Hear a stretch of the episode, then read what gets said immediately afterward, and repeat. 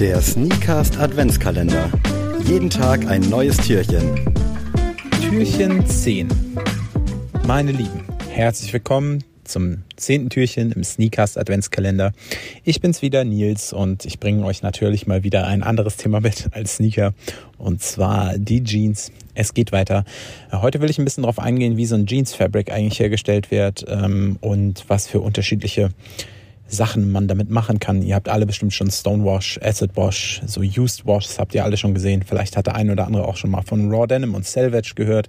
Ähm, das will ich euch heute alles ein bisschen näher bringen und ich hoffe, es ist halbwegs verständlich, weil es ein saukompliziertes Thema ist.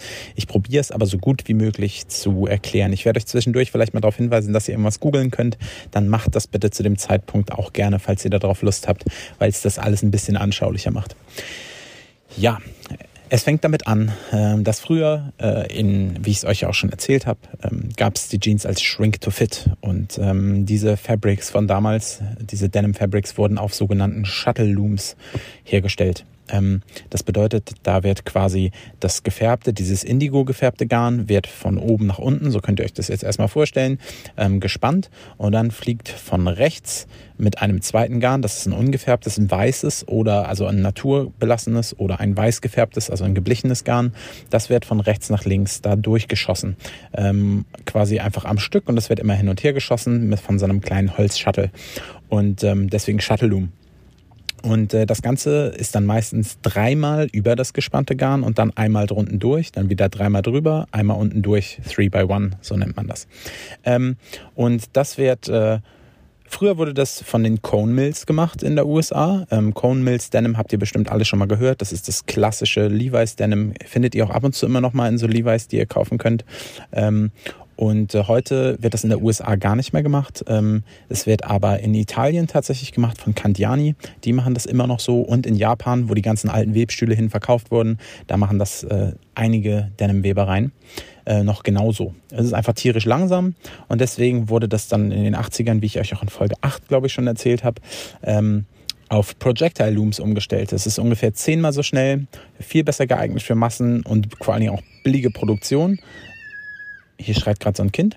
Ähm, und ähm, ja, da ist es so, dass äh, das genau so quasi gemacht wird, bloß dass dieses kleine Holzshuttle durch quasi Projektile ersetzt werden, die von rechts nach links geschossen werden und das Garn wird nach diesem Schuss einmal abgeschnitten, im Gegensatz zum Shuttle Loom, wo es einfach quasi wieder zurückgeführt wird. Dadurch erhaltet ihr bei dem Shuttle Loom eine abgeschlossene, eine abgeschlossene Stoffkante, Selvage nennt sich das, und bei dem Projectile Loom, was heutzutage benutzt wird, eine offene, die quasi dann mit so einer Overlock-Naht äh, versiegelt werden muss bei der Produktion der Jeans. Ähm, also alle Jeans, die ihr eigentlich heute kaufen könnt, die meisten in diesem, ich sag mal, bis 100, 150 Euro Segment sind fast alles noch äh, quasi Projectile Loom Jeans und danach könnt ihr Glück haben, dass ihr eventuell was auf so Shuttle Looms hergestelltes bekommt. Ähm, da gehe ich aber später noch mal ein bisschen mehr drauf ein. Ähm, ja, genau. Und wenn ihr euch jetzt mal eine Jeans holt, äh, die ihr vielleicht vor euch habt, dann könnt ihr einmal kurz euch das Fabric auch angucken und äh, dann werdet ihr sehen, wenn ihr jetzt von vorne da einmal drauf guckt, ähm, dass es eine Twill-Richtung gibt. Äh, es gibt Right-Hand und Left-Hand-Twill. Der Right-Hand-Twill, da verlaufen diese Linien, die ihr jetzt seht, wenn ihr euch eine Jeans anguckt, von äh, oben rechts nach unten links. Und bei einem Left-Hand-Twill verlaufen die Linien von oben links nach unten rechts. Right-Hand-Twill ist ein bisschen robuster, sage ich mal, äh, ein bisschen enger gewebt meistens und wurde ganz traditionell von Levi's verwendet.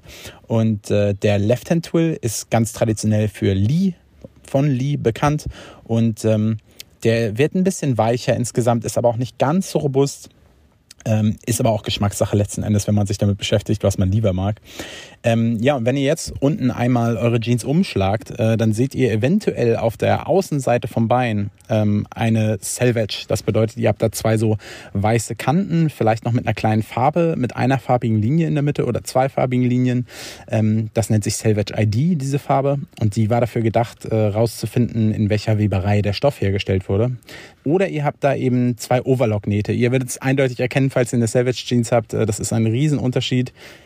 Wenn dieses Fabric, wir gehen davon aus, es kommt gerade aus dem Webstuhl und äh, damit muss jetzt ja irgendwas gemacht werden. Und da gibt es dann zwei Möglichkeiten. Ähm, entweder das Fabric wird sanforisiert, sanforized, das bedeutet, ähm, ich habe euch ja erzählt in der Episode 8, dass äh, die Jeans damals shrink to fit waren, also dass quasi die Hosen zu groß waren, dann bei der ersten heißen Wäsche kleiner wurden, beziehungsweise wenn man sich in die Badewanne gelegt hat. Und um den Leuten das zu ersparen, wurde irgendwann das Fabric, bevor es zusammengenäht wurde zu Jeans, einfach quasi so gesteamt, kann man sagen, mit heißem Dampf. Das heißt, es wird nicht gewaschen, aber es wird halt einmal erhitzt, so dass es quasi diese Shrinkage, die da drin ist, also es zieht sich halt einmal komplett zusammen und dadurch wird es danach nicht mehr kleiner, wenn es zusammengenäht wurde. Ähm, oder es wird einfach unsanforized gelassen. Das bedeutet, es wird einfach direkt so vernäht und dann bekommt man halt auch heutzutage noch diese Shrink-to-Fit-Jeans. Das ist das, was ich zum Beispiel eigentlich immer trage. Ähm, weil es einfach klassischer ist sozusagen. Ähm, genau, das, was die meisten von euch tragen, wird ein sanforisiertes äh, Fabric sein, Sanforized Fabric, weil das einfach natürlich dann, ihr kauft die Größe, die ihr danach auch habt nach dem Waschen. Es wäre sonst traurig, wenn man sich damit noch auseinandersetzen woll, äh, müsste, wenn man es nicht möchte. Ähm, so, dann habt ihr dieses dunkelblaue Fabric und das wird dann zusammengenäht zu einer Jeans. Ähm, quasi sind Jeans ein bisschen, also Garn gefärbt, kann man sagen, weil natürlich das Garn vorher gefärbt wird, bevor es dann quasi zusammen äh, zum Stoff wird und zusammengenäht wird und nicht, äh, es ist quasi nicht Garment dyed, äh, wie ja heute ganz oft bei Oberbekleidung benutzt wird, ähm, dass quasi erst alles zusammengenäht wird und dann wird es gefärbt. Ähm, das hat ja der Massimo Osti von Stone Island und CP Company so ein bisschen erfunden quasi mit. Und ähm, das wird bei Jeans nicht gemacht. Also es ist eigentlich garn gefärbt sozusagen. So, und ihr habt dann eure Jeans und mit der muss jetzt ja irgendwas passieren. Entweder die kommt ganz raw, so wie sie ist, ohne eine Wäsche könnt ihr die kaufen. Das nennt sich dann Raw Denim. Ähm, die Hose ist auch unfassbar dunkel, dunkelblau dann noch und äh, färbt natürlich auch krass ab. Ähm, das kann auch passieren, wenn sie schon ein paar Mal gewaschen wurde, aber gerade bei Raw Denim, die färbt unglaublich doll ab. Ähm, da habt ihr halt oft Denim-Spuren auf Schuhen, auf eurem Sofa, an Socken, so Indigo Bleed nennt sich das, ähm, weil das Indigo quasi ganz locker noch auf der Hose drauf sitzt und ähm, ja, sich äh, quasi abfärbt. Ähm, das ist Nummer eins. Oder ihr bekommt natürlich einen Stonewash. Ihr kennt das alle, diese hellen, vintage-mäßigen Jeans, ähm, hell gewaschen, relativ unicolor, quasi hell. Ähm, die wurden dann meistens so 70 bis 80 Mal gewaschen ähm, in einer riesigen Trommel, manchmal mit Vulkangestein, manchmal auch mit so Säuren, die es halt quasi so ein bisschen ausbleichen insgesamt. Ähm, dann gibt's da auch noch den Acid Wash. Das ist quasi, wird dann mit Bleiche wirklich äh, ganz, ganz, ganz hell weiß ausgeblichen, bekommt dann so eine leichte Batik-Optik so ein bisschen.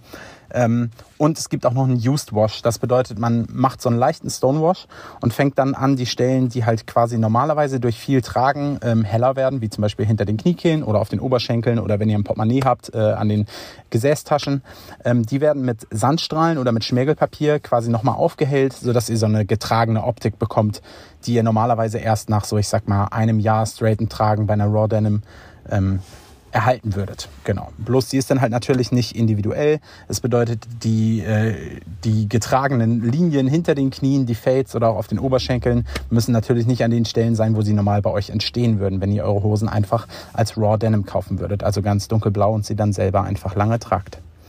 Ähm, ja, das war's erstmal dazu. Eine letzte Sache habe ich noch. Ich habe euch ja vorhin von dieser Selvage erzählt. Wie gesagt, googelt das gerne, damit ihr wisst, wie es aussieht. Und ähm, Leute fragen sich immer, ob Selvage Denim wirklich qualitativ hochwertiger ist als ein Nicht-Selvage Denim. Und ähm, man kann dazu sagen, Selvage Denim ist einfach an sich äh, zeugt zumindest davon, dass bei der Produktion ein bisschen mehr Wert auf Qualität gelegt wurde, ähm, weil es einfach eine langsamere Produktion ist, äh, die natürlich mehr Zeit beansprucht und somit auch eigentlich nicht so konsumtauglich ist. Ähm, also es gab auch von H&M und von Uniqlo in letzter Zeit Marcel Savage Jeans, von Zara glaube ich auch. Die waren natürlich qualitativ rotz. Also das Denim-Material, was da benutzt wird, ist nicht besser als irgendein reguläre. Wenn ihr euch eine Levi's kauft, ist der Denim-Stoff ohne Selvage definitiv besser als der Selvage Denim-Stoff, den H&M, Uniqlo oder Zara benutzen. Ähm, aber ich sag mal so, normalerweise zahlt ihr für eine Selvage Jeans doch ein bisschen mehr als für eine Non-Selvage Jeans. Und äh, dieses, der Stoff ist meistens ein bisschen dicker dadurch auch ein bisschen robuster und ähm, an sich, äh, glaube ich, äh, kann man pauschal sagen, dass es auf jeden Fall die Wahrscheinlichkeit höher ist, dass ihr eine qualitativ hochwertigere Jeans bekommt, wenn ihr Salvage Jeans kauft. So, sau schwer, viele Infos. Ich hoffe, ich konnte es euch irgendwie nahebringen. Falls ihr Fragen habt, slidet in die DMs. Ähm, ist ein sau interessantes Thema und ähm, ja, das war's von mir. Ich habe noch äh, Geburtstagsgrüße auszurichten und zwar an den netten Michael Clark Duncan. Ähm, vielleicht kennen die einen oder anderen aus The Green Mile. Ähm, herzlichen Glückwunsch. Super, super korrekter Typ in jedem Interview, super sympathisch. Und ähm, ich wünsche euch noch einen schönen Tag. Und dann hören wir uns im nächsten Türchen, falls ich nochmal dran bin. Tschüss.